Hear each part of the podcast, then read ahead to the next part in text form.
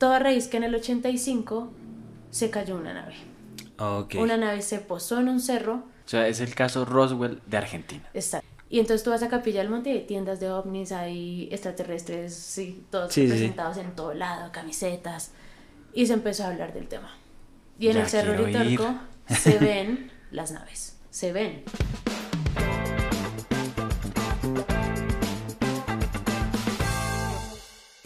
En esta ocasión en Entre Creativos, bueno, no, parezco un presentador de fútbol argentino, pero no.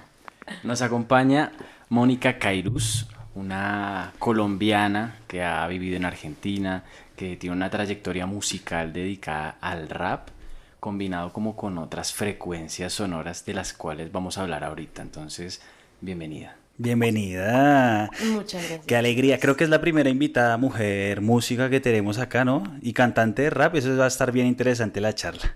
Siempre las mujeres pioneras, me encanta, me encanta. Bueno, pionera en el rap, eh, ¿dónde empezó tu carrera? Que, cuéntanos un poquito. Bueno, mi carrera empezó a raíz de una decisión que cambió mi vida, que fue cuando decidí irme a vivir a Argentina, pero no iba a hacer rap. Danos un contexto. ¿Por qué te fuiste a Argentina? Soy psicóloga Oh, de la. Javeriana y quería estudiar psicoanálisis. Y las mejores escuelas de psicoanálisis, que no eran las convencionales porque no me gustaban esas líneas, estaban en Argentina. La que más me gustaba estaba en Argentina, en Brasil y en New York. Ok. Entonces el mejor lugar para aprender psicoanálisis en mi idioma era Argentina. Viste que sí se te sale el acento argentino No, un poquito. Tremendo, Ah, todo el tiempo. es inevitable además. Pero bueno, a raíz de eso me voy a Argentina a querer empezar a estudiar psicoanálisis y estando allí la música me encuentra como de manera profesional, fue de la nada, o sea, la verdad llego, conozco unas personas y me invitan a hacer un tributo a Amy Winehouse. Ok. Y yo no había dado shows en vivo, o sea, yo si bien es cierto había escrito canciones, tocaba la guitarra, había grabado un tema en estudio y había subido un video, que ese video ya no existe, eh, y el tema no está por ahí, pero no había tenido como una cercanía profesional con la música hasta que yo fui a cantar este tributo de Amy Winehouse y lo que sentí fue como muy decisivo. ¿Qué fue eso que cambió tu vida? Fue algo que sentí, yo dije, realmente yo quiero hacer esto y yo veía también lo que mis roommates estaban viendo, yo cantaba en la casa, hacíamos reuniones, eh, unas pizzas, qué sé yo, y cantaba y era increíble, pero cuando yo canté en vivo esa vez, tanto ellos como yo sentimos algo tan fuerte que yo dije, wow, es por aquí. Y después empezaron a pasar un montón de cosas como del sincrodestino que me llevaron allá. Y tuve que decidir como hago un álbum, grabo algo a nivel profesional y entro en esta industria o estudio una maestría y elegí el álbum. Ok. O sea, pero bueno, o sea, nos acabas de decir que igualmente tenías acercamiento con la música, ¿no fue? No, sí, claro, no fue No de repente. Yo cantaba, componía, ya tenía amigos artistas, los acompañaba en sus rutinas, eh, cantaba para mis amigos, cantaban las cosas familiares, pero nunca como tengo un nombre artístico y tengo un proyecto. Ok, interesante. Y fue ese momento en el que decido empezar un proyecto artístico. Tengo dos preguntas. La primera, o sea, eras la que cantaba en los diciembres afinado. Sí. Afinado. Y en todas las reuniones, 15 años, los cumpleaños de la abuela, en todo lado. Ok, ok. Y la segunda pregunta es, ¿por qué estudiaste psicología si desde pequeña tu pasión era la música? Yo creo que tiene que ver con un plan mayor. Porque si bien es cierto la música siempre me gustó, no tuve que pasar por la escuela para crearla. Nunca tomé clases, ni de canto y de guitarra sí, pero fueron cuatro clases, cuatro sábados. ¿Con cuatro clases te bastó para aprender a tocar guitarra? No, después de eso fue como un proceso muy autodidacta. YouTube me enseñó mucho. YouTube sirve, ¿no? Es una gran Y herramienta. el método de imitación. El método de imitación. Entonces había notas que yo podía hacer y cantaba cosas, pero ni idea en qué tono va. Y todavía me sucede. De que llego donde el productor y le digo, saque un tema, saque una melodía. Ah, buenísimo. ¿Qué nota está? ¿Qué tonalidad? ni idea. Te voy a mostrar. Ok. ¿Entendés? Me, me causa mucha curiosidad el nombre de tu primer álbum. Santa Marta Golden, ¿no? ¿Por qué Santa Marta? Porque él es de Santa Yo soy Marta. Samario. Entonces quiero esa respuesta. Porque todas mis vacaciones de la infancia las pasaba allá. Mm. Sí, mi mamá era madre soltera y obvio yo salía a vacaciones del colegio y mi tía que vivía en Santa Marta me recibía. Cuando yo empecé con el primer álbum tuve el apoyo financiero de mi primer manager que fue mi primo. Y dijimos, bueno, pero el álbum debe, como que el nombre del álbum debería abarcar nuestras épocas doradas de cuando éramos chiquitos y estábamos en Santa Marta. Ok. Si bien es cierto, Santa Marta Golden se le atribuye a otras cosas, pero nosotros lo hicimos por eso. Era como nuestras épocas doradas en Santa, en Santa Marta. Marta. Ah, para que que se pasa sabroso. Es muy lindo. Para mí es de mis ciudades favoritas. De, del A mí me gusta más Taganga. Eh, Pero está ahí al lado. Sí, sí, es, lo como mismo. Un lo barrio, mismo. un barrio de Santa Marta. Sí, Sí, es, es Pero como el está. Tayrona y energéticamente eso es un punto muy fuerte en el país. y Entonces, energéticamente, ya vamos para allá. Pero mm, yo tenía una pregunta, o bueno, no, más bien era como una anotación, y es que tú hablas del colegio, da la casualidad que ella es egresada de nuestro mismo colegio. No le estamos haciendo Publicidad. publicidad ni lo vamos a mencionar. Ni lo vamos a pero mencionar. Pero da la casualidad que ella es unas promociones atrás de nuestro colegio. Entonces eso como que nos genera un vínculo y Energéticamente. Ah. energéticamente. Energéticamente, sí, sí, sí. Seguramente, definitivamente sí. Porque igual pasamos un montón de tiempo en ese colegio y no crean que esos años allí forman parte de lo que somos ahora. Y Totalmente. encontrarnos aquí con seis años de diferencia en que nos graduamos es loco. Sí, es re loco. Ve, eh, Buenos Aires, Argentina, ¿no? Creo que ahorita Buenos Aires, o bueno, más que toda Argentina, está en un punto de clímax musical, ¿no? Hay mucho artista, hay mucho talento y le están metiendo a lo que es el trap y al rap de una forma brutal, güey. Bizarrap, este, Eh, la, la- la que ganó la firma, ¿no? También es de Argentina, el, el reality de, de Neon 16. ¿Y quién lo ganó? Creo- no me acuerdo el nombre de la nena, pero creo que es argentina. Ah, es Argentina. Exacto, entonces ahí es donde va mi punto, eh, como que hay un movimiento duro de mujeres argentinas que están sacando, quiero que nos hables de ese movimiento, ¿son unidas, son desunidas? Eh, ¿Hay raya entre ustedes? O... Tiene que ver con un movimiento social que lidera Argentina en muchos aspectos, que los demás países de Latinoamérica están mirando constantemente a Argentina, que hace para ellos avanzar. Ok, Eh, están muy avanzados en, en muchos proyectos de ley, como digamos ellos hace 12 años eh, aprobaron lo del matrimonio igualitario, temas del cannabis, eh, y con las mujeres pasa que el movimiento feminista es muy fuerte, o sea, es el movimiento líder de Latinoamérica, Ya. diría yo. O sea, eso sí, eso sí funciona para algo y es que empodera a las mujeres eh, artísticamente. En todos los sentidos. Porque entonces tú ves a la legisladora de Buenos Aires, de no me acuerdo qué partido, se llama Ofelia Fernández y tiene 23 años. Y es legisladora y está en la política desde los 19. Ni siquiera te explicas en qué momento la piba estudió. Claro. Está estudiando, supongo. Y ves grandes personalidades. Digamos, Argentina ya tuvo una presidenta. Está Cristina Kirchner y eso ya cambia muchísimo montón, claro. lo que significa la representación en las mujeres. Además, tuvieron a Eva Perón. No sé si nosotros, la verdad lo desconozco, tenemos figuras femeninas tan fuertes en la política y tan representativas. hasta ahora la primera diría yo. Francia, Exacto. Francia. y Ahora, Martucci. y yo te hablo de Eva Perón, que Eva Perón estaba en los 50. Claro. Ni siquiera fue presidente. Hay gente que todavía se pregunta si Eva Perón fue presidente o no. Claro. Porque fue tan importante que muchos extranjeros llegan di- diciendo eso, como Eva Perón fue presidente, no. Y ese poder de la representación, y es un poco lo que estamos intentando todas las mujeres en los rubros en otros países, es muy importante. Y Argentina lo lidera hace años. Y eso viene desde hace mucho tiempo porque aquí en Colombia un referente artístico de nosotros es Fanny Mickey y ella es argentina. Y ella es Imagínate. insignia del teatro nacional. teatro. De hecho, hay muchos teatros en, en nombre de ella y creo que Y muchos artistas se deben a ella. Sí, no, totalmente de acuerdo. Que... Argentina es una cuna cultural y el público allá, como cantante te lo digo, es literal pasional. Es pasional. O sea, Los argentinos somos pasionales, Y el fútbol y es todo al pecho y todo la camisa y me pongo la 10 y es todo. Y al, de, de hecho tienen una frase que como pechos fríos, los que no les pasa nada por el pecho, entonces entre los jugadores, o sea, entre un equipo o los hinchas de un equipo y otro se dice, no, vos sos un pecho frío, sos de Boca, sos de River. Ya. Tiene que ver con eso. Ya, Son- ok. Es un país muy interesante. Energético. Pero una pregunta, ¿tú estás viviendo ahorita en Colombia o...?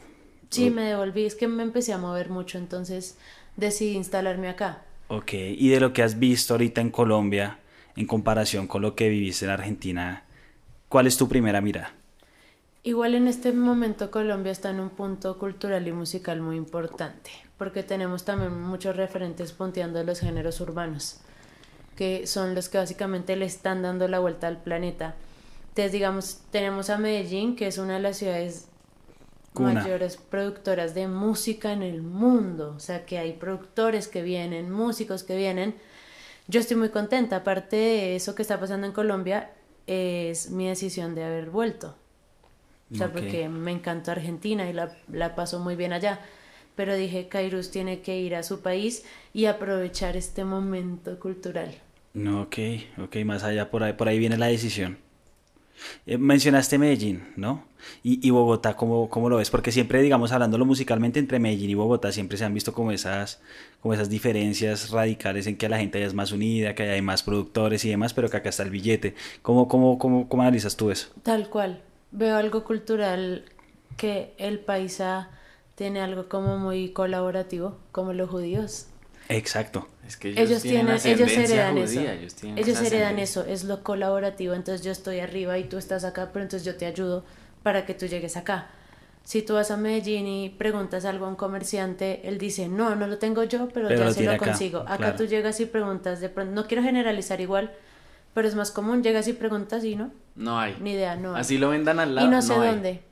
¿Entendés? Y eso ya te cambia un montón el panorama y eso pasa también en la música. Pero en Bogotá tengo mucha fe, la verdad que me he encontrado con crews, sobre todo feministas, donde es todo muy solidario y todas compartimos todo. Y tengo un toque y todas vamos. Saco merch y todas compramos. Ok entre mujeres. Porque sabemos lo que significa no estar representado y apoyado. Pero ¿no crees que al solamente involucrar mujeres estás segregando tu audiencia? No, para nada. Yo creo que estoy dando como una apuesta de la representación y estoy dando un mensaje, como digamos cuando me presento con mi DJ y le hablo a las chicas, a las niñas y les digo si ustedes quieren ser raperas, si ustedes quieren ser DJ. Lo hago más por eso y porque los hombres ya tienen un lugar muy ganado en la industria. O sea, literal, un músico tiene las puertas abiertas. Quizá las mujeres nos cuesta un poco más, entonces a mí por eso me gusta trabajar con mujeres, darles la oportunidad a ellas. Pero siempre trabajo con hombres, tenía una banda totalmente conformada por hombres, manager hombres, o sea, es más que todo por la representación. no me gusta como generar diferencias tampoco discriminar a nadie porque es hombre o mujer, pero sí quiero que mi show sea 90% mujeres por eso. 90, poquito, ¿no? Sí, siempre hay algo, así sea el ingeniero de sonido, ¿entendés? Pero sí, 90% mujeres para, para representarnos y empoderar, dar un mensaje, pero sin discriminar a nadie en realidad. Eso me parece top, me parece top, top, top que hagas eso. Y, y creo que muchas mujeres también músicas cantantes la hacen digamos, Carol G, todas son mujeres. La banda de Carol G, todas son mujeres. Y es por eso, es por eso. Mm. Es realmente como para agitar un poco y cambiar un poco las estadísticas y los números. Hay como un 0,5% de mujeres que producen. Y entre todas las mujeres que producen, escriben, componen, están en el medio musical, no suman un 15% de la industria. Claro. Entonces cambiar un poco el juego para que se abran las posibilidades. Ok, y actualmente le vas a apostar a Bogotá. Sí. ¿Sí? Las de apostar a Bogotá. Eh, aquí estaba leyendo un poco lo que, lo que nos mandaron de, tu, de tu brief como artista. Eh, me causa curiosidad ver acá que has grabado en Orlando. ¿Qué tal es la experiencia de grabar fuera del país? ¿Qué tal es Orlandito? Es increíble, a pesar de que hay mucho hispano, trabajé con americanos que no hablaban español y eso fue un reto. Claro. Porque además decirle eh, no, eh, corta donde dice bueno, ni entienden lo que dice la letra, ¿entiendes? Entonces todo el, todo el tiempo tuve a mi manager cerca que me como que me ayudaba a traducir, aunque yo me di mucha maña. Y fue súper interesante porque yo también les llevaba ritmos muy latinos, aunque ellos. conocen muy bien el trap. Entonces fue... Una combinación top, claro. Un match increíble, pero el trap de ellos es súper diferente y mm. viene de toda la comunidad afro. Entonces esa combinación de sonidos fue increíble. Después el disco lo mandamos a masterizar la gran mayoría de canciones a Nashville. Ok. Un, un sujeto que nunca vimos, un gran productor.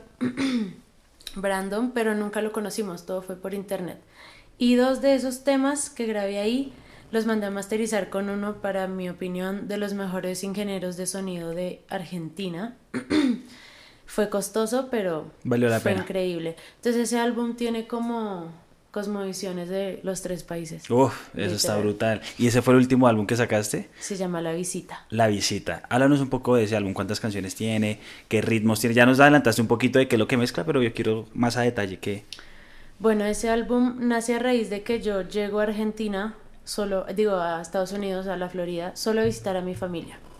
Y después tengo un problema con los tiquetes, Con la aerolínea argentina, y pierdo el tiquete.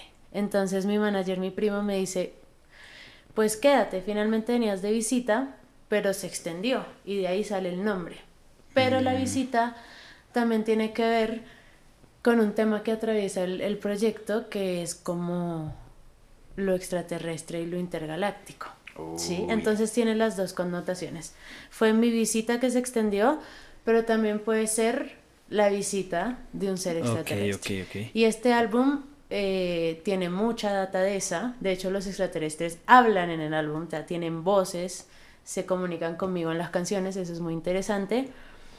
Y tiene ritmos como boom bap, eh, el rap muy clásico de los noventas, tiene RKT, que es un ritmo muy argentino que combina cumbia, reggaetón y un poco de- como del- de electrónica. Ok. Y eso hay que escucharlo. Tiene cumbia trap, tiene Ok. fusiones y tiene una canción muy especial para mí que se llama Dembow y Brujería que no tiene nada que ver con las otras, que es totalmente acústica y con violines y es como el momento para que el cerebro se relaje en el álbum y está en todo el medio del álbum. Es un álbum con 11 canciones, incluido el intro, que es un poema intergaláctico, según yo. Porque está la rima épica, o sea, hay un montón de connotaciones de la rima. Yo me inventé una que es como la rima intergaláctica. Y este poema es Oh. así. Eh, tiene todo y es, es un viaje, sí, 46 minutos. Oye, está re loco, me surgen resto de dudas de... ¿Va, va a preguntar algo? Adelante. Ah. Eh, eh, bueno, primero, has nombrado a tu primo dos veces, ¿no? Creo que es ficha clave en todo tu proyecto, no solo como manager, sino también en lo conceptual. Y segundo, ¿tú compones tus canciones? ¿Y ese, ese momento de componer lo estudiaste o también fue empírico o, o cómo, nace? Porque veo que, ve- veo que le metes bastante concepto a la vaina y eso es un proceso creativo muy... Pasa que yo quería ser escritora. Cuando estaba en el colegio escribía novelas en los blogs y le pagaba a una amiga para que me las pusiera en, en, en la computadora. También enviaba todos los años el concurso nacional de cuento que premiaban a los chicos de los colegios llevándonos, llevándolos al High Festival en Cartagena y conociendo a los escritores. Ese era mi sueño. Yo era la única de mi promoción que enviaba todo el tiempo, todos los años. Si te digo la única del colegio. probablemente. Eh, cuando estaba como en quinto, sí, ya para pasar a sexto, casi me ganó media beca por ser de las personas que más había leído libros en la biblioteca del colegio, pero me ganó otra chica. Digamos que la chica había leído 63 libros en un año y yo 58, algo así. Ok, Se me fue esa oportunidad. Entonces me gustaron siempre los libros. Mi abuelo se graduó del liceo con Gabriel García Márquez y fue una historia que a mí me impresionó mucho. Leí toda la obra de Gabriel García Márquez, leí muchas joyas de la literatura sin que me las enviaran en el colegio, o sea, por mi cuenta. Eh, quería ser escritora. Entonces, ¿qué pasa? Después cuando encuentro el rap, que fue algo que siempre me gustó, yo a los 14 años decía que quería ser rapera, fue porque en, en un tiempo de tres minutos tú puedes meter muchísima más lírica que en una canción de, de otros géneros más Más convencionales. comerciales, total, sí. Y mi rap sí es muy diferente. O sea, es muy diferente. Yo no he escuchado raperos con mi mensaje por ahí. KCO es muy parecido porque escribe de la vibración, de, de todos estos fenómenos como psíquicos y del estar aquí, del crear la realidad. Pero yo sí me centro muchísimo en mis temas. O sea, yo tengo reggaetones, tengo dembows, tengo cumbia traps, pero hablan de eso, ¿sí? De la fiesta, de todo, pero siempre tirando ahí un mensaje bien hermenéutico. Hermenéutico, define esa palabra para el público. Es difícil. Pues viene de Hermes, ¿no? Es que esto es tocar temas como conspirativos. Pero Me encanta. digamos que yo me refiero a, yo les ofrezco la fiesta, el ritmo, la vibración, bailan, pero cada tanto les estoy mandando señales vibratorias y el poder de la palabra. ¿Sí? Entonces, lo hemos visto en nuestras vidas. Tú hablas con una persona de pronto en un día difícil, esa persona te dice dos palabras que te cambiaron el panorama. Y quizá la persona cualquiera, o sea, ni un psicólogo, nada, tu amigo de toda la vida. Pero lo hablaste con él y dos cosas te hicieron clic. Ahora imagínate hacer canciones intencionadas con mensajes muy claros y enviarlos así en todos los shows. Algo hace clic, algo conecta y algo queda, por más que el ritmo sea RKT, cumbia. Tengo una canción que es electro rap. Ok. A eso es a lo que yo hablaba desde el principio y es esas como esas vibraciones o esos no sé cómo describirlo, pero cómo lo decides a la hora de, de producir o Igual eso surge. Para mí que los artistas son canales de información eso surge. Yo no puedo decir que yo me inventé mis mensajes y simplemente a veces bajaron así. Hay canciones que bajaron en dos horas, hay canciones que bajaron en un mes. Una vez empecé a escribir una canción, no la he terminado. Hace años, creo que nunca la voy a terminar. O sea, son momentos. Y después tengo muy buenos aliados que va poniendo el universo, como quieran llamarlo. Entonces tengo un productor muy bueno que yo, literal, el copia las ideas de mi cabeza y es un genio porque nunca estudió producción, aprendió todo solo y es un chico demasiado echado para adelante de un sitio de Argentina muy humilde. Yo lo vi dos veces, además lo contraté por internet. Índigo.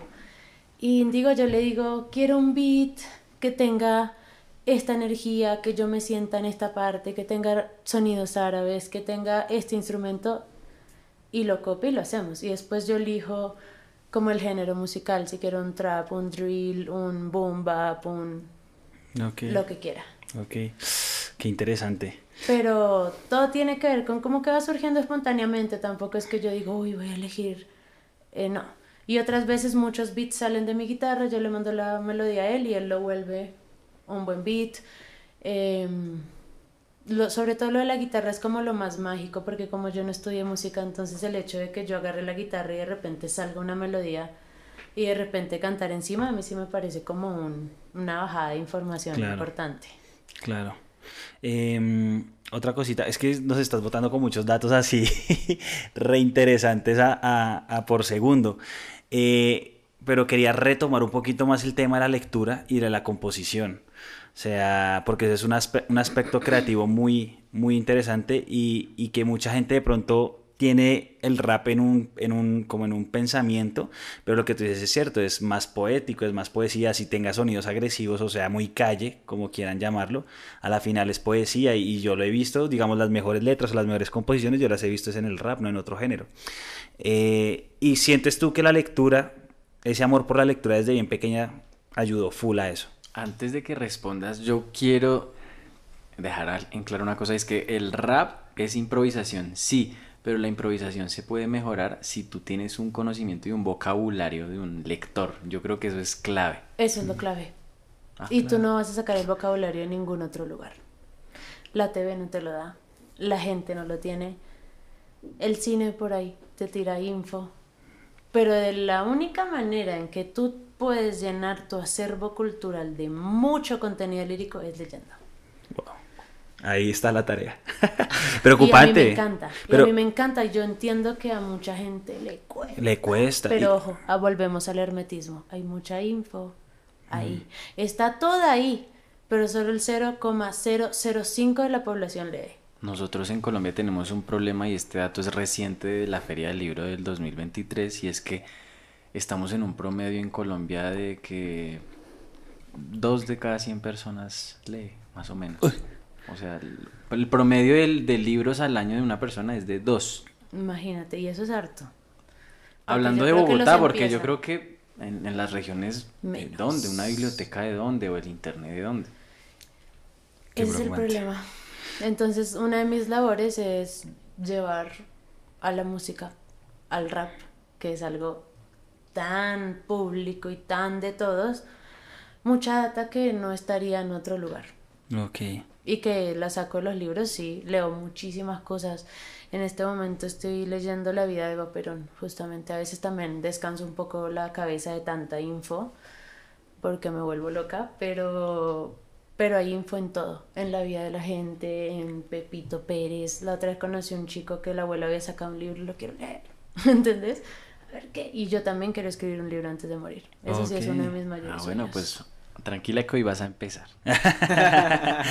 Ve, interesante. No, ve, y mm, dentro de tu influencia musical, ¿cuáles son el top 3 de artistas que tú dices? Esos top 3 me, me cambiaron la forma de hacer música.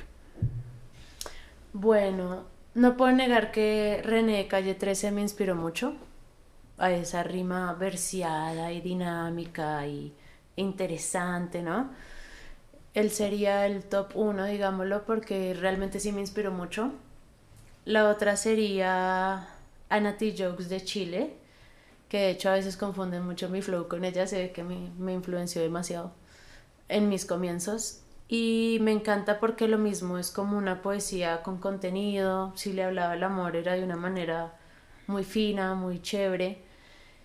Y en el top 3 podemos poner a KCO. Ok. De hecho, con su último trabajo que es Jazz Ma- Magnetism, como magnetismo jazz, porque sí es toda la info de la energía y de la vibración. Ok, súper interesante. Y del último álbum que sacaste, ¿cuál es tu canción favorita? Se llama Hambre y Sed. Ok. Y es una canción a la abundancia.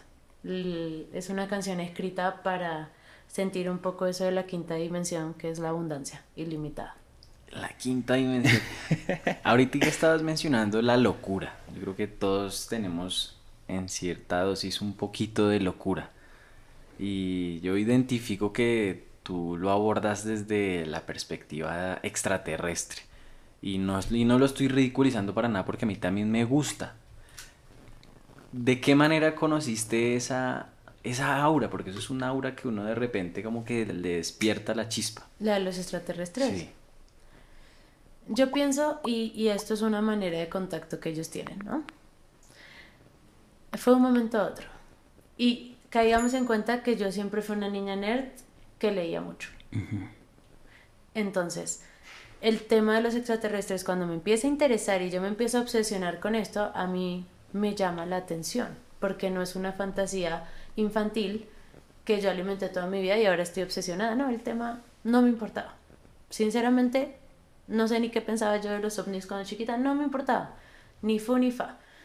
Y de un momento a otro, eh, no solo que empezaron a aparecer todas las historias de la energía y de sitios especiales que tienen energía o donde pasan cosas, sino que mucha gente en Argentina me empezó a hablar de un sitio en Argentina específico que está en Córdoba, donde pasan cosas. Cosas. Igual cuando me hablaron de ese sitio, esta persona no se imaginó que yo iba a investigar a fondo y iba a descubrir lo de los extraterrestres, pero cuando me hablaron de ese sitio, solo me dijeron que era un cerro, el Cerro Uritorco, eh, que estaba en Capilla del Monte, un sitio muy especial y que la gente subía y hacía meditaciones guiadas, o sea que energéticamente era una locura. Entonces, bueno, yo empecé como a investigar sobre eso y me empezaron a aparecer documentales. Ahí es como cuando tú abres la puerta del universo, fum, fum, fum. Cuando tú estás preparado, cuando el alumno está preparado, aparece el maestro. Y Y apareció todo, o sea, todo. Yo veía documentales y al- a, los dos días yo en mi trabajo me encontraba a alguien y ese alguien me hablaba de eso. Y conocí a alguien que tenía un hostel allá y era todo, todo, todo, todo, todo. Un día, una amiga, Lowly, que canta trap, me invita a hacer un video. O sea, me dice, ¿quiere salir como actriz? Ta, ta, ta. Bueno, me contrató. Llegué de primeras. La segunda persona que llega es una chica muy especial, Lulo, de pelo azul, con una cara de alienígena tremenda y con unos tatuajes así de Egipto, de aliens y yo. Pero una cara de alienígena como, Sí. como así. Sí, porque se van a dar cuenta que cuando empiezas a leer mucho sobre ellos y sobre las razas y ya tienes la certeza de que están involucrados acá con mayor o menor porcentaje de ADN, esta chica sí tenía una cara de hablar de esos temas y de ser de allá. De, de hecho, yo les muestro una foto y ustedes van a decir, sí, De los Anunnaki. no ¿De sé, no, yo, yo diría que De las más... Pléyades, ¿de dónde viene? Más como de las Pléyades o de los sirianos por los ojos. mm, Los ojos son algo que, que, que dice muchísimo de eso. De hecho, hace poco en un podcast español fue una chica y eh, la entrevistaron. Ese podcast es muy famoso, solo que no me acuerdo el nombre. Y fue alucinante y la gente estaba enloquecida y la chica decía que ella tenía un gran porcentaje de alienígena en su sangre y hablaba y esos poderes y eso se está revelando ahora. Antes era impensado, es que si antes no hablan ni de las, ni de las naves, menos de las razas. Claro. Entonces ella me recomienda un libro que estaba leyendo de un escritor como común y corriente de Buenos Aires. Ok. De que yo de hecho pienso que es como el único libro que él ha escrito. Me lo recomienda, el nombre del libro no tiene nada que ver, pero ella me asegura que este libro tiene un montón de info de este sitio del que la gente me ha venido hablando, que yo le cuento. Y me lo compré el otro día por Mercado Libre. Tan, tan, tan. Bueno, lo empiezo a leer, se lo compro directamente al escritor. Este es un dato muy importante. Te lo firmó y todo. No en, ese, no en esa ocasión. Ah. El libro me, me enloqueció bastante. Yo en ese momento estaba empezando a hacer el álbum con mi primer productor del primer álbum, que se llama Sebastián Cirilo. Sebas es un, eh, una persona que es más grande que yo, fue amigo de Cerati y es una- un músico increíble que toca un instrumento que es el único instrumento que no se toca, el theremin.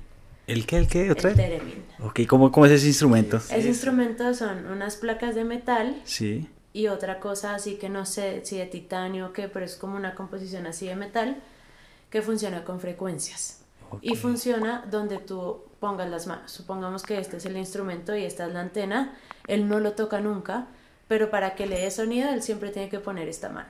Y después este y el theremin puede ir, subir, bajar, cantar. Y en mi primer álbum, en muchos de los temas suena ese sonido que el theremin además es un instrumento usado en la ciencia ficción o sea, genera sonidos de esos extraterrestres. Después se los voy a mostrar. el- sé, es, es muy extraterrestre. Y ese primer álbum eh, yo canto muchísimo con el. Entonces, el Teremin me acompaña y nuestros primeros shows eran el Teremin. El Teremin y él es un tipo que ha leído mucho sobre los extraterrestres, mucho sobre todo. Imagínate que él usa sintetizadores y todas máquinas, todas máquinas del sonido. Entonces yo digo, no, Sebas, este librazo. Se lo mando a comprar y se lo, se lo hago enviar a su casa y ahí sí lo firma el, el escritor. Ya yo estaba reobsesionada otra vez con el libro y tenía una amiga muy energética que abre los registros akáshicos, que hace Reiki. y ¿Los registros qué, perdón? Akáshicos. Explicación, por favor. Eso es algo, bueno, paréntesis, eso es algo que recién está llegando un poco acá a Colombia, pero en Argentina sí está muy avanzado, la gente, no sé, como el 60% de la gente que yo conocí alguna vez se abrió los registros akáshicos, eso lo hace un canalizador, hablando de canalizar info, que se conecta contigo por medio de una meditación guiada y como una imagen visual, entonces de pronto te pueden decir, bueno, vamos a cerrar los ojos y vamos a imaginar una esfera dorada que sale de no sé qué. Tú te conectas en la misma imagen visual con el canalizador y ahí ya entras. Ahí, esa es la conexión como de frecuencia. Y ese canalizador, tú puedes llegar con preguntas, básicamente te va a hablar del camino de tu alma. En esos registros akáshicos se puede saber qué fuiste en otras vidas, cuál es tu misión, depende de las preguntas que tú tengas Denso. denso. Es una cosa muy loca. Acá recién está llegando. Hoy me llamarán loca, pero en el futuro. Y hay gente que se dedica a eso. O sea, yo tenía a mi amiga que su consulta cobraba por eso. Claro. Y no es una consulta barata y no te lo puedes estar abriendo todo el tiempo. Tiene que pasar un tiempo entre una cosa y otra porque también puede bajar mucha info que no. Mm. Y los canalizadores, yo lo hice con una canalizadora por internet, nunca la vi y ellos pues tienen como un método en que atienden un montón de personas y ellos no se acuerdan de, de nada de lo que dicen, o sea, realmente ellos abren el canal, dan la info, lo cierran Y chao. y no se acuerdan porque es, imagínate, y tú puedes preguntar lo que sea, bueno, pero ¿a qué iba con eso? Mi amiga se dedicaba a eso, entonces claro, la, la nena le gustaba muchísimo el tema y le mandé un libro a ella también. Entonces ahí ya empiezo a hablar con el escritor. Él me agrega a Facebook porque en Mercado Libre aparece todo mi nombre. Entonces él me agrega a Facebook y como sorprendida, ¿no? Le había comprado tres libros en un mes Claro. para diferentes personas.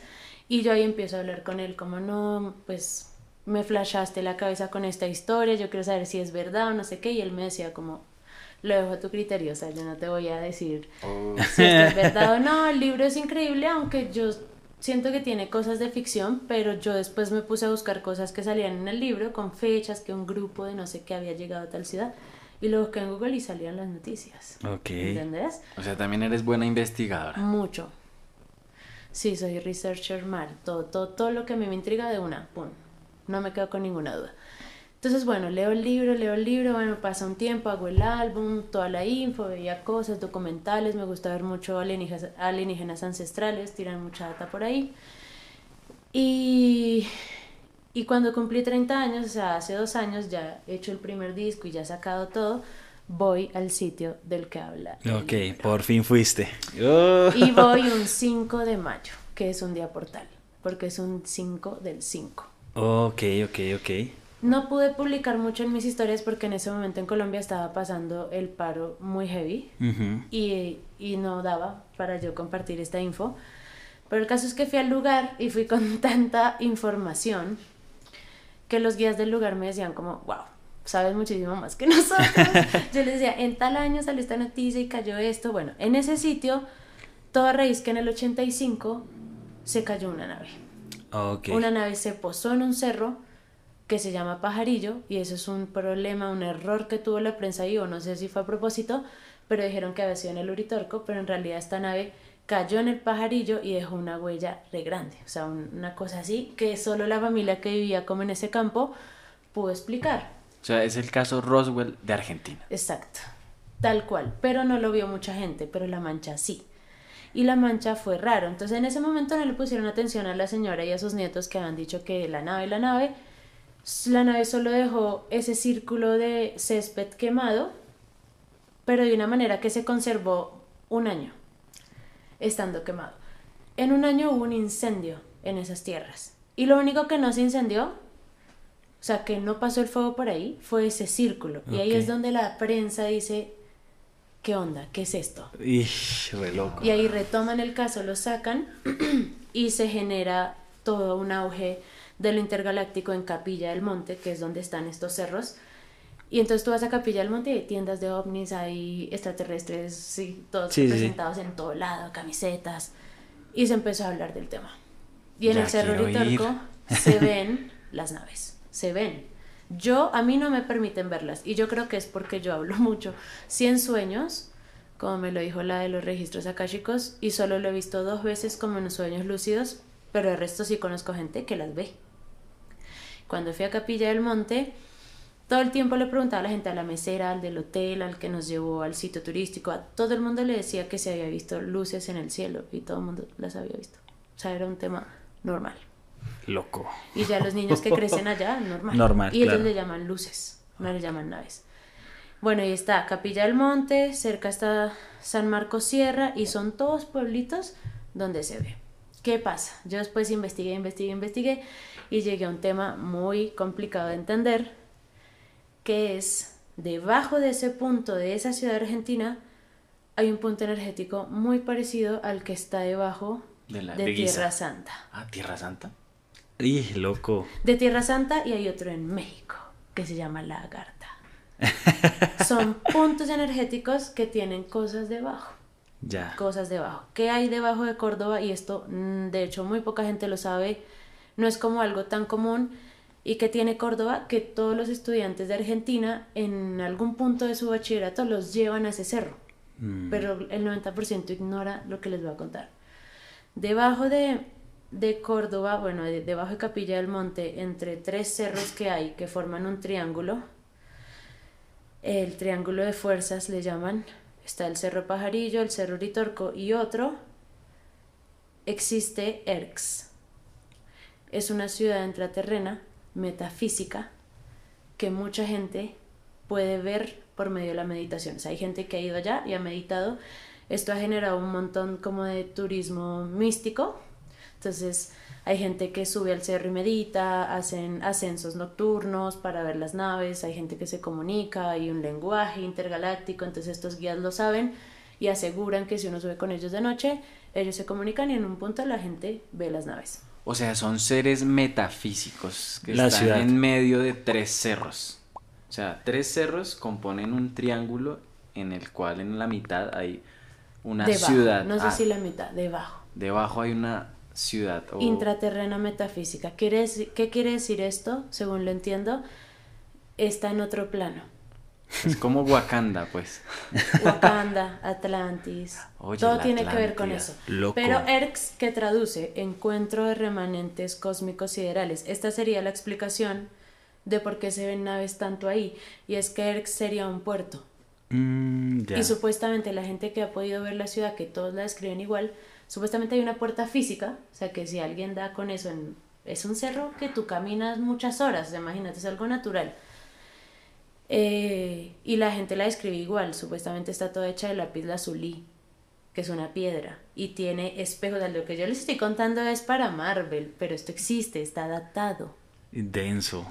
¿Y qué pasa? Que hay muchos libros de todo el conocimiento eh, hermético y todas estas cosas de la energía, porque yo me he leído libros del conocimiento telúrico, de por qué los templos están donde están, las pirámides, los monasterios, y qué pasa si pasas con un barómetro por ahí, qué pasa con la energía, y en realidad sí cambia muchísimo. Ok. ¿Qué iba a decir? Eh, es cuestión como de abrir un poco la cabeza porque es difícil de entender. Mm. Pero mucha gente y ufólogos del mundo viajan a Córdoba a ver las naves, pero además gente de, de todo este conocimiento viaja también y lo, lo puede escribir. Mm, Meditan ahí y les sucede. Entran a la ciudad. A mí no me pasó. Ok. Pero hay entrevistas de figuras públicas de Argentina que, bueno, a esos ERCs son como seres de luz, según entiendo. Entonces esa es como la teoría que yo tengo. Estoy un poco confundida entre si los seres de luz son lo mismo que los extraterrestres o qué onda. Pero para mí ambos seres pueden cambiar de dimensión, que eso es lo que le pasa a las naves. Ellos cambian su vibración y por eso pueden aparecer, desaparecer, moverse de cualquier manera. Nosotros no tenemos esa capacidad. Para viajar por el espacio no creo que ellos tarden 85 mil años. En realidad creo que cambian su vibración y vienen. Denso. No, estoy acá anonadado. E-R-K-Z. O sea, si lo quieren buscar es un tema Amplio. y de hecho este podcast y este episodio le va a llegar a gente que necesita conocer de esto. Oh, somos un instrumento de comunicación, así, tal cual como lo dijiste. Y uno no sabe las cosas que crea y manda al medio, cómo pueden repercutir ni a quién. Y a veces no es la masa, sino que llegue Al que le toca. al oído que tiene al que le tiene que llegar. Así como cuando yo vi los videos de Erx y vi podcast y vi entrevistas y dije, mmm, y como es una pseudociencia y es un pseudoconocimiento, pues esto es lo que tenemos para... Se le llama pseudociencia porque no tiene explicación ante los ojos Porque no humanos. tiene pruebas. Porque no tiene Exacto. pruebas. Pero Ya. así es la energía. Sí. Pero si hay algo que tiene pruebas es lo que es tangible.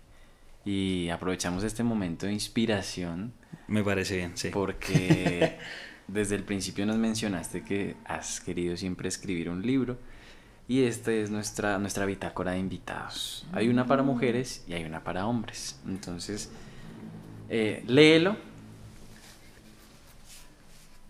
Todo lo que las mujeres esperan de los hombres. ¿Qué crees que hay adentro? Pero es que si es una bitácora es probable que no haya nada. Exacto. Y vas a... Soy vidente. Vas a darnos el privilegio de plasmarnos Y lo que, que dice es- tú esperas de un hombre. Lo primero que, la primera palabra que hay es la energía. No. No. Hablemos de magia. Uy, qué fuerte, güey. La energía es importante y hoy se está moviendo. Hoy se está moviendo, Además, sí. yo no sé si ellos con las tecnologías eh, intergalácticas que tienen no nos están escuchando, literal. O sea, un saludo Ah. ella Sirius, todos por allá. Si van a venir. De pues, Andrómeda, de todas Que nos echen la manito. Nah. Que nos den reproducciones de Andrómeda. Por favor. Ellos han aparecido en momentos importantes de nuestra historia, como cuando hubieron las explosiones nucleares, y se muestran muchísimo cerca a cosas políticas y a cosas militares. Si ellos realmente nos hubieran querido hacer daño, Ya lo nos hubieran hecho hace rato. Nos borran con un Ellos quieren chasquido. ayudarnos, nosotros somos como el hijo en la escala evolutiva y corremos el riesgo de volver a destruir nuestro planeta porque esta es nuestra segunda opción. Realmente esto no es otra historia. Este no era nuestro planeta y ese planeta se destruyó por la baja frecuencia que tenían sus habitantes. Muchas de esas almas migraron a este, pero este es el plan B y lo estamos. La estamos embarrando también. Hemos durado un poquito más, me atrevería a decir.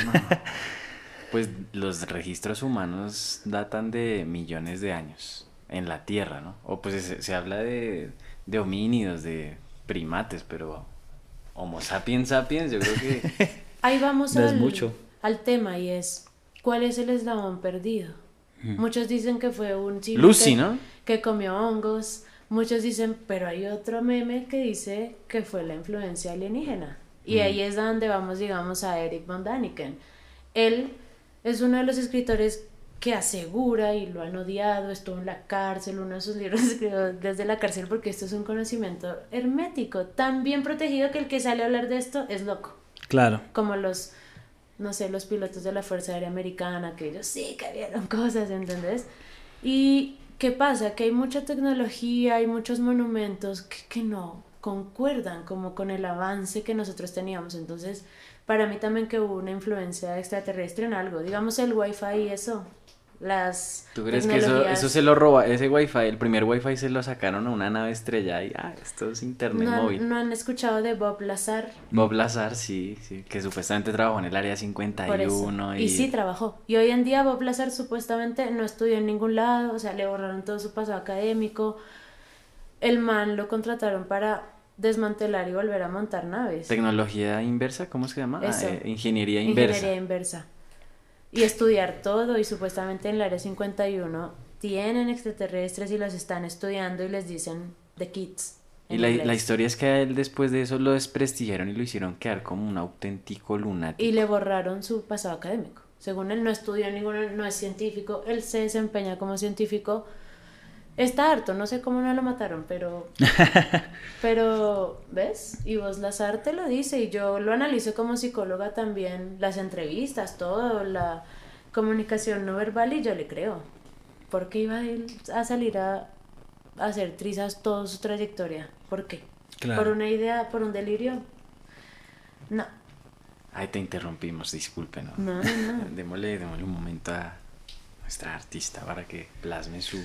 Y, y como el rumbo que tomó la conversación, ¿no? En un momento yo solo escuchaba y me sentía raro. Yo, uy, uy. Son Pero temas es- densos. Es una forma de viajar. De No, está chévere, está chévere, está chévere. No se sorprendan si en estos días y de aquí en adelante se les empieza a revelar información de todo esto. Yo porque fui al sitio y, y una de las cosas que me pasó fue que yo le escribí al escritor cuando estaba allá y le dije, ¿sabes qué? Vine hasta acá, mira, mira dónde me trajo tu libro. Y él me dijo algo que me dejó así. Me dijo, bueno, con el equipo estamos pensando en hacer un cortometraje con música para el libro. Y si tú fuiste hasta allá siendo cantante es porque a ti eso te corresponde. Y... Y yo venía a estar con Sebas, o sea, yo perfectamente podría hacer la parte musical de la película de este libro, o sea, tengo todo el conocimiento de los sonidos, claro. de las frecuencias, entonces... Eso. Eso Fue va. loco. Eso va. Yo poder decirle a él y él me dijo como es un sitio muy especial, tu vida va a cambiar, tienes que ser muy perceptiva para que puedas como apreciar todo lo que hay allí. Hay cosas que no se ven con los sentidos, pero se sienten. El escritor, ¿entendés? O sea, fue para mí fue muy importante y yo fui a mis 30 años en un día portal, o sea, también fue fue especial. Claro, Saqué cuarzos blancos de la tierra, en supuestamente el sitio donde más se siente Erx. Eh, la mayoría de gente está como muy confundida, entonces va a los sitios que no. Yo como estaba bien datada, fui específicamente a los sitios turísticos que era y naturales. Y justo daba la casualidad que estaban cerrados, que estaba lloviendo, los abrieron por mí. El guía era la única yo en el parque, ¿entendés? Claro. Tiene una connotación. Una connotación especial. Y ve, y bueno, y retomando un poquito todo esto, tú igualmente esas influencias las aplicas en, en tu música. Ellos están ahí. Ellos están Están ahí. Y hay un tema donde lo digo. Wow. Antes de que se despegue así una guitarra. Y el tema viene hablando de otra cosa. De hecho, el tema se llama Queen del Coco y habla de, de esta incomodidad de que siempre a los colombianos nos pregunten por cocaína y de lo que significa eso para nosotros. Pero en la última parte, ahí es donde te digo, siempre está el mensaje o la, o la puya. Digo en un momento, ellos. Y después se despegan unas guitarras tin, No. intergalácticas y es un viaje. No, no, no, no, Sí. no, no. ¿Puedes, por favor, leernos lo que escribiste? Veo que tienes una letra Muy chiquita. pequeña, sí. Para poder escribir muchísimo la historia, ¿viste? bueno, espero apertura de alma, corazón y mente para asumir la inmensidad del universo. Wow. Bonito. Y, y tu nombre, porfa, tu nombre allá abajito y la fecha de hoy, importante también. Después vamos a ver qué fecha soy. Hoy es Hoy 12 de mayo. 12 de mayo. 12 del 5. 8. 15. Bueno, es un 6. No importa. Ah, todos los números son lindos. Ahí ya dejaste tu huella. esa bitácora. Sí, gracias, sí, sí, sí. Gracias, gracias, gracias. Bueno, y bueno, nos estabas comentando que igualmente esas influencias también se ven reflejadas en tu música, ¿no? Eso está muy loco, o sea, dan ganas de escuchar. Sí, tienen que escuchar Ambriset. En Ambriset salen ellos y hablan. Ah, a la ok, ok, cámara, ok. por favor. Voy a Esta, mostrar esta a la es tu cámara a cámara. ver si se puede ver, pero bueno, hablan ellos Sí, sí, sí. en Ambriset, en La Data. La Data es una canción, pues se llama La Data, la info, La info. en donde más aparecen. Hablo como de los mensajes que ellos me dan y les pongo voces, o sea que los vas a identificar, vas a decir, wow. Eh, bueno, y en muchas, pero en, en especial en esas dos, que los vas a poder como escuchar. ¿Cuál es la experiencia paranormal más significativa que has tenido en tu vida? Una muy fuerte que tuve en Buenos Aires, sí. ¿Quieres contarla? Sí, también rara de entender, nada que ver con los ovnis. Como ya les dije, no he visto cosas, solo vi una vez una luz en Villa de Leyva y bueno.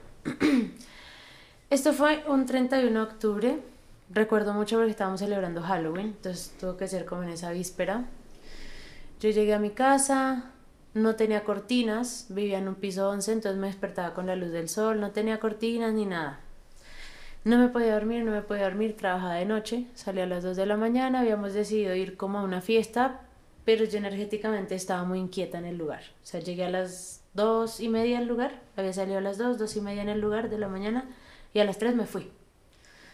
Me sentía incómoda, había una tormenta, el lugar se empezó a inundar, o sea, todo mal. Todo mal, todo raro, todo raro, y yo soy como muy intuitiva y yo, no, yo me voy, espero me entiendan, no me siento bien, me fui a mi casa. No me podía dormir, no me podía dormir, piso 11. Cuando escucho lo que sería como una teja y como un serrucho cortando esa teja, o sea, imagínense Ujú. ese sonido, que eso fue lo que yo escuché. Y yo como, what the f-? como a las 4 de la mañana. Bueno, me asomo, no veo nada, nada, nada y me quedo así como, ¿qué onda? Nada, nada, nada. Y no se veía nada en las casitas y en los patiecitos que veía por ahí. Era un sonido como muy característico. O sea, yo dije, están cortando un techo. No. Me quedo así parada en la ventana y empiezo a ver como un, un plástico, diríamos como una bolsa negra pequeña, que se levanta desde el primer piso, donde pasan los buses, todo, o sea, en el piso 1. Ya no estaba lloviendo. Recuerden que había una tormenta cuando yo estaba en el bar. Ya no estaba lloviendo, pero entonces el, viento sí estaba como fuerte. La bolsa esa empieza a subir, empieza a subir, como volando como una bolsa, normal. Hasta que cuando ya en el piso noveno, y ojo a la intuición de quedarme mirando una bolsa que está volando. Ujú. Ya no era una bolsa, sino una esfera negra que pasaba entre el edificio de al frente y el mío, como unos 200 metros, 300 de mí, o sea, era como una cuadra. Pasó por el noveno piso y yo estaba así, una esfera que ya no se estaba moviendo así, sino que volaba. Yo espero que pase lo que es la intuición, porque a veces no sabemos seres de otros planos, verlos por accidente, lo que puede traer. Yo me quedé así. Cuando ya pasa harto, abro la ventana a ver qué hizo la bolsa, si se cayó, si Se va. se fue para arriba. Uy. No puedo dormir. Me esperé como hasta las 5 de la mañana, que eran las 7 de la mañana acá, para que mi mamá se despierte, que es muy cristiana, y contarle. En ese momento yo vivía con mi primo y él vivía en el living. Teníamos un apartamento solo con una habitación y él estaba en la sala y yo en la habitación. Salgo, 5 de la mañana, así después de haber estado pensando un poco, y le digo, oiga, ¿usted escuchó algo? Y mi primo no se había dormido, estaba viendo televisión y él, no. Y yo como escuché algo rarísimo, yo ya estaba pálida, ¿entiendes? O sea, lo que yo vi, o sea, sobre todo lo que yo sentí. Pues- Claro. Pues, después puede tener una explicación, una esfera, pero lo que yo sentí, lo que estaba viendo, como que en 15 segundos yo entendí todo lo de las brujas porque las quemaban, o sea, si esto es real, qué miedo. Claro. No, ya te habrían quemado. Exacto. No, yo creo que sí me quemaron. En otras vidas. no, y mi abuela es bruja. Mi abuela paterna y es una bruja de Manizales, o sea, ella es vidente, en realidad ella se dedica a esto, yo no la conozco, es una historia muy rara. Pero yo me quedé tan impresionada, salgo, mi primo es bogotano, pero pues mm, gran parte de su vida vive en Cali, y yo empiezo a contarle todo lo que vi, todo tal cual se los conté a ustedes, y él me dijo como, no se asuste, pero así escriben un poco también a las brujas en Cali. Y, yo como, fuck. Bueno, mi mamá se despierta, le cuento, mi mamá muy cristiana me dijo, yo también creo que sí viste algo, pero pues tranquila, no sé qué. Como me había quedado despierta, me dormí como a las 11 de la mañana y yo trabajaba esa noche, era mesera en ese momento en Buenos Aires. Yo entraba a las 6 de la tarde y yo nunca faltaba ni llegaba tarde o pues avisaba. Cuando a las siete y media me llama mi jefe como, che, Kai, ¿vas a venir a trabajar? Y yo como, ¿qué pasó? Claro, me había quedado dormida y yo como, no, perdón, Juli, me pasó algo muy raro, no sabía ni cómo decirle que había visto una bruja y no me podía dormir. y entonces yo le digo, no, me pasó algo muy raro y con ellos había salido el día anterior, porque salí del trabajo y me fui con ellos de fiesta. Y él me dijo, tranquila, che, tómate un Uber, bañate, que a todos nos pasaron cosas raras anoche. Uy, re loco. Entonces esa fue mi experiencia de haber visto una bruja. Después de eso estuve varios días sin dormir, sin comer. La señora, la, la chef de donde trabajaba me decía, vos tenés que dejar de hablar de ella, la estás alimentando. Hola, ya más Y yo como, hasta que leí o mis amigas brujas, porque hay mucho esoterismo en Argentina, mucho astrólogo, yo tengo muchas amigas que se dedican a eso, muchas tarotistas. Una de ellas me dijo, hay técnicas, tú pones unas tijeras debajo de la cama, pero la que más funciona es que alguien que te quiera mucho, o sea, con amor sincero, te regale un cuarzo rosa, mm. que es la piedra del amor. Y en ese entonces yo eh, estaba grabando con un productor muy bueno en Buenos Aires mi primer, mis primeros temas y la esposa de él era adorable, Anita, le voy a mostrar este, este episodio Anita porque fue hermoso, o sea, yo llegué a hablarle esto a Anita y Anita además fue la primera persona que me mencionó a Erx. Ok. Sí, la dejo ahí. Años después yo encuentro toda esta historia. Ana me regaló un cuarzo así de México, lo pongo debajo la almohada, además como que la bruja digo yo, me asustaba, o sea, yo llegaba tarde del trabajo en esos días y era la rafagada de viento, uh, eh, yo le estaba contando a otra amiga y prácticamente la vieja nos asustó, o sea, lo que te digo, estábamos en un balcón y pasó el viento y mi amiga, no, marica, nos entramos. Así, manifestaciones de la energía.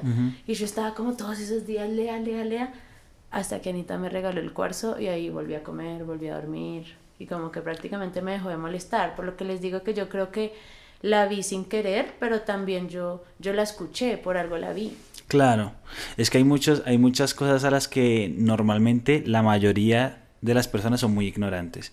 Y es el tema del plano espiritual, eso se mueve de una forma... Y se mueve harto. Y se mueve bastante. más cristiana. Sí, eso se mueve bastante. eso es un choque que me gustaría que describieras brevemente. ¿Cómo es esa interacción entre ustedes dos siendo tu mamá cristiana y tú pues con este Mi mamá sufre porque yo digo además me, me proclamo bruja. Porque muevo la energía y desde el punto de lo esotérico y amo las piedras y estoy pendiente de las lunaciones y hago rituales, no míos, obviamente, que quemo cosas, hago fuegos. Mi mamá le cuesta un montón, pero siento que al final ambos, ambas hablamos el mismo lenguaje ella con unas palabras y yo con otras. Porque el mundo que vive mi familia y mi mamá es totalmente espiritual. Sí. Yo soy una persona que me levanto y le digo, ma, tuve sueños muy raros. Y ella, oh, hay que orar porque sí, todo es una batalla espiritual. ¿Entendés? Sí. Y yo del otro lado, mis amigas brujas, ellas también están en constante ritualeo, en constante manejo de su energía, es igual. Sí, total. Pero obviamente unas tienen un nombre y obviamente está muy representado por Jesús y eso. Pero si nos vamos a las teorías conspirativas y acá se va a abrir una bomba, pues hay mucha gente que dice que, y muchas teorías que dicen que María y Jesús fueron un regalo de una civilización extraterrestre. Jesús es el papá del Reiki. Tenía poderes, ¿entendés? Y de hecho, Eric von Daniken y toda su literatura y esta cadena de libros aseguran que casi todas las deidades de las religiones son extraterrestres, que en realidad es eso, y trajeron tecnologías y trajeron cosmovisiones diferentes. Entonces, para mí todos los dioses egipcios. Pues no es descabellado, la verdad. Sí, no, no es descabellado, no es descabellado. Obviamente yo no quiero decirle esto a mi mamá, nunca se lo voy a decir, pobrecita. Le daño toda la cuestión. Claro, sí, es que hay un credo ahí. Pero ahora mira, los judíos. Los judíos toman a Jesús como un profeta, pero no como el único. Y ellos tienen data. Ellos hay un día a la semana donde no usan la energía. Hay celebraciones donde usan unos sombreros así, todos alienígenas que uno dice. Ellos tienen data. Ellos tienen data y son tan hermenéuticos que si tú no eres judío, no sabes. Claro. Pero sí, hay mucha gente que es muy ignorante al tema espiritual. Creo que también el consumismo ayuda un montón, ¿no? O sea, como que uno vive en una burbuja todo el tiempo que tampoco le permite a uno sentir más allá de lo que, sí, de lo físico. Hay miedo. Hay miedo también, claro. Y el miedo te hace decir, no, yo para allá no miro mejor. La filosofía explica eso como la espiral del silencio.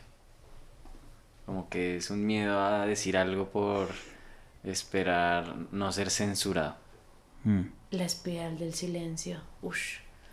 Qué gran manera de ponerlo en palabras. Es como una complicidad de la humanidad terrible, pero todos sabemos que no somos los únicos a la final.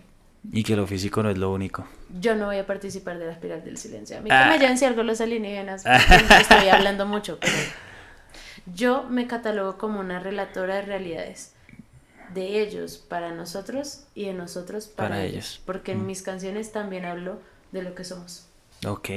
Te quería preguntar eso también. O sea, dentro de tus canciones, bueno, ya nos dices que sí hay influencia de, de todos estos temas que estamos hablando y pues a la final tú eres psicóloga. Quiero saber si dentro de las letras que tú compones utilizas ciertas herramientas o ciertas, no sé cómo si teorías o... Claro que sí. Lo que más uso son frecuencias. Entonces, digamos, tengo una canción que se llama Bali, que la hice con frecuencias 432 Hz. Que las frecuencias entre más bajitas, todo tiene que ver con los chakras Ok, ok, ok. y con como la posición del cuerpo. 432 son todas las frecuencias que ayudan con toda esta limpieza de este chakra raíz. 530 y algo sube, 600, 700, hasta que de pronto la frecuencia de la glándula pineal es 999 Hz. Ok. Y la de Dios es, quién sabe, y hay frecuencias 444 Hz y todas, es todo cuestión de energía, ni siquiera es esotérico, es realmente lo que genera la onda y la vibración en los cuerpos, en las sustancias. Con Bali fue el primer experimento porque a mí las eh, frecuencias me gustan para meditar o cuando me siento muy ansiosa o con mi cabeza está así, así, así, me pongo una frecuencia en silencio y ya está. Ni siquiera meditar, la frecuencia sola y hay Ah, frecuencias para todo. Entonces, entre más bajita, más chakra cerca a la tierra, entre más alto, más chakra cerca a Dios. Ok, Como la 999, que supuestamente es la frecuencia de Dios. ok. Y es muy lindo escucharla. Imagínate tú dormir con esa frecuencia. Hay gente que duerme con frecuencias. Yo, yo duermo con 432 Hz bueno, ahora frecuencia. prueba más arriba. Uy. Prueba la 999 a ver cómo, cómo te empiezas a sentir. No me despierto. No, créeme que sí. Y, y bueno, en Bali es la primera vez que yo le digo a Sebas, a mi productor, quiero meter una frecuencia a ver qué pasa. O sea, es un experimento también. No le voy a decir a nadie y voy a ver qué pasa con este tema. Y después, mensajes. Escuché Bali y me dieron ganas de saumar. Escuché Bali y me puse a limpiar mi casa. Escuché Bali y lloré. Y a mucha gente que ya le veía el interés le contaba es que Bali tiene frecuencias 432. Y las frecuencias son usadas en la musicoterapia Ok. cosa que yo no sabía, ahora sí quiero estudiar musicoterapia. Entonces empecé como a adoptar, y es más todo sonoro, realmente son experiencias sonoras que vibracionalmente no solo te tiran los mensajes, sino que además te ponen en ciertos estados o de relajación o de reflexión, que para mí todo conjugado es muy terapéutico.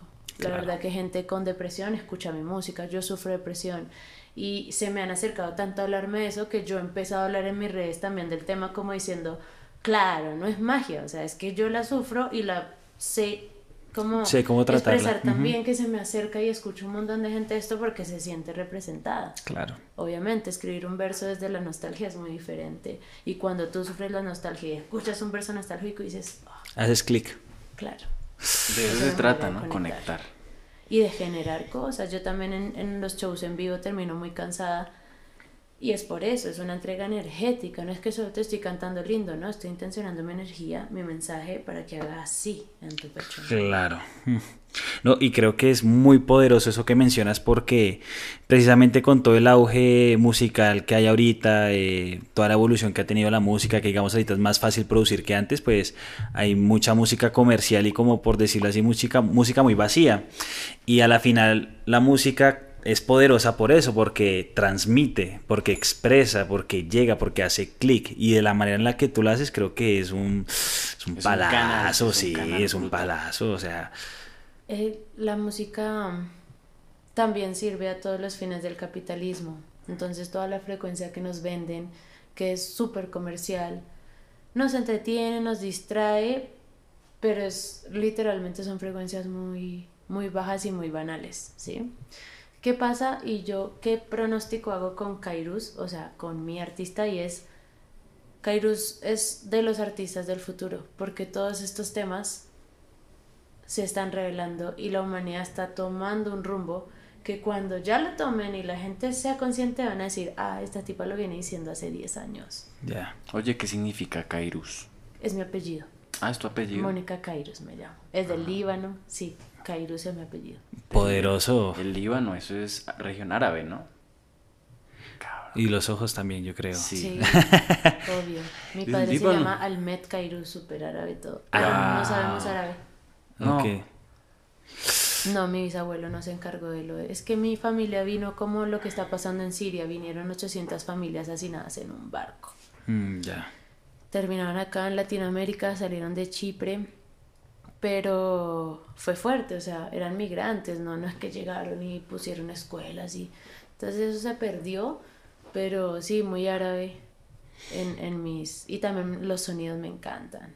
En mi música está muy representado todo ese mundo árabe. Y creo que de todo lo que tú proyectas y acá que estamos como en la misma habitación hablando, el propósito es muy claro el propósito creo que ya lo encuentras y, y cuando un alma creativa encuentra su propósito es muy poderoso. Ya no lo saca nadie. Sí, es muy no, poderoso. es el caudal de energía y ya. Pues imagínate un ser creativo que crea, crea, crea, crea, pero de repente tiene un flujo. Claro. Sí, para mí es parte de mi misión y por eso soy psicóloga también. Ya. ¿Entendés? Entonces las charlas, las entrevistas son muy diferentes es, y mi creación de la música es muy diferente y mi cosmovisión del ser humano pues no la tiene alguien que no pasó por esa carrera. Claro. Yo tengo un concepto de la mente y de lo conductual que quizás sí me da muchas herramientas, más que muchos otros raperos. Eso significa también que otra de las claves para ser un artista que sepa llegarle a la gente es que no es en el estudio. Muchas veces, ah, no, yo voy a salir de la escuela, me voy a dedicar a tal cosa, voy a dejar la universidad. No, eso puede ser una herramienta que le ayude a complementar su labor artística. Cualquiera, además, o sea, si te quieres ir por lo administrativo, lo que sea va a sumar al proyecto. Es una empresa también. Para mí es una misión, entonces si gano o no plata, yo estoy haciendo lo mío claro. lo que me corresponde, pero siento que fue muy importante haber pasado por la universidad y que la gente que, que escucha mi música sí ve un poco de psicología, sí ve un poco de libros y sí se lleva un mensaje, al menos. La psicología y la espiritual a través de la música, como para resumirlo un suave. Exacto. Wow. wow, Ve, y otra cosita, eh, ¿qué consejo o qué camino o qué tip darías para que un alma creativa encuentre ese flujo que mencionamos? Primero, no hacernos los sordos ni ciegos con las señales, porque la mayoría de nuestros talentos se presentan muy temprano en nuestra vida. Y creemos que son talentos, pero realmente nuestras pasiones, y es algo que saqué de una frase en inglés que ahora sí me acuerdo la digo, es, lo que te apasiona no es aleatorio, es tu llamado. Mm. ¿Entendés? Cuando tú le empiezas a dar bola, en algún momento llega el motivo llega el clic. El universo, Dios o como quieras llamarlo, te prepara. Primero te hace inquietud, inquietud de hacer, de hacer, de hacer. Y después en algún momento para algo lo vas a usar. Pero tienes que conectar con eso y no, no creerte muchísimo los cuentos que la mayoría de la gente te tira, porque vivir del arte yo creo que es el acto de locura más, grande, del mundo. La gente más loca que yo vi son todos mis amigos artistas, que eso dices, se salieron del esquema total. O sea, esta gente ni siquiera planea pensionarse ni tener un trabajo fijo, no, arte. Pienso que hay que seguir un poco esas locuras del corazón y ahí comienza todo y que el universo te premia un poco. Cuando tú decides y dices, me voy por el arte, el universo te, dijo, te dice como, listo, este es tu pato, mira tu motivo, esa es tu misión. Y ahí no te para nadie. Poderoso, muy poderoso. Una vez entre creativos, Siempre entre creativos. el lema, se lo robaron. Ah, no. Copyright. Pero bueno, Kairus, muchas gracias por esta entrevista, por el tiempo. Realmente ha sido de mucha energía, muy chévere, esas vibras que emanas. De mi parte, eso sería todo. No sé si usted quiera agregar algo. Sí, yo quiero que nos cuentes ahorita qué sigue. O sea, estás acá radicada en Colombia, pero entonces me contaste ahorita tras, tras de cámara que estás todavía promocionando un poco el álbum, sin embargo sigues produciendo ahorita música nueva. Entonces cuéntanos un poquito en qué rollo andas. Bueno, ahorita estoy promocionando mi último álbum, La Visita, que salió en diciembre, pero además también estoy en ese trabajo creativo de hacerle los videos a todas las canciones. Ok. Que eso también es como un relanzamiento y es arduo. Qui- Quiero aprovechar para... Te quiero regalar un video. ¿En serio? Sí. Ay, no. Guiño, no, guiño. ¿qué me sirve? Te quiero No, regalar no, un me video. encanta. ¡Tarán! Ah. ¿viste? Gracias, pero ya, ya nos lo necesitaba. Ok. No, vamos a hacerlo y te vas a dar cuenta que el mundo de la energía, y hay un tema mío que lo dice, que es hambre y sed, creo, y dice, es que todo lo que entregas se te multiplica. Así que tú me das un video a mí y no sabes qué vas a ganar hoy. Bueno, entonces estoy en este trabajo de sacar todo este álbum bien y darle fuerza a todas estas canciones porque eso es lo que más me entra en conflicto de los discos y es sacas un montón de data y después yo quiero tema por tema darle su prioridad. Estoy grabando un EP Caribe porque quería, pues yo quiero llegar como al mundo entero, entonces por eso también me meto en cualquier ritmo que se me ocurra y me guste. Entonces en este, en este nuevo EP que es muy Caribe, es otra frecuencia, diría yo, otra apuesta vibratoria. Estoy trabajando en, un dancehall, en un afrobeat y en un drill, cosas más del Caribe. Contenta que seguramente me llevará a un trabajo de promoción y exposición más adelante, pero estoy en eso, sacando fotos acá, haciendo los videos eh, y bueno, también pequeñas cosas como este podcast, invitaciones. Eh, can- tengo muchos shows también que se empiezan como a armar, estoy armándolo porque recién llego, tenía todos mis músicos allá, entonces Claro. también es todo un proceso, pero siempre creando, desde donde sea. También estoy, es que esto no lo he contado en ningún lado porque no quiero verbalizarlo, pero es el momento, estoy haciendo un libro para niños, justamente con esta info que más o menos hagan de cuenta que se va a llamar Las aventuras de Kai, pero no. Pero es algo así, con Ok, una ok. ilustradora de Estados Unidos y lo estamos trabajando muy a caridad, o sea, acá no nos está pagando nadie, pero realmente quiero que Kai llegue a los niños Ok, interesante. en, por medio de un cuento. Sí. Sí, tenemos la primicia. Gracias. sí. Súper, súper. Que te sigan en redes sociales como, que te busquen la música, todo. Claro, me pueden buscar como Kairus Music, K-A y latina R-U-Z, con K y Z, muy importante.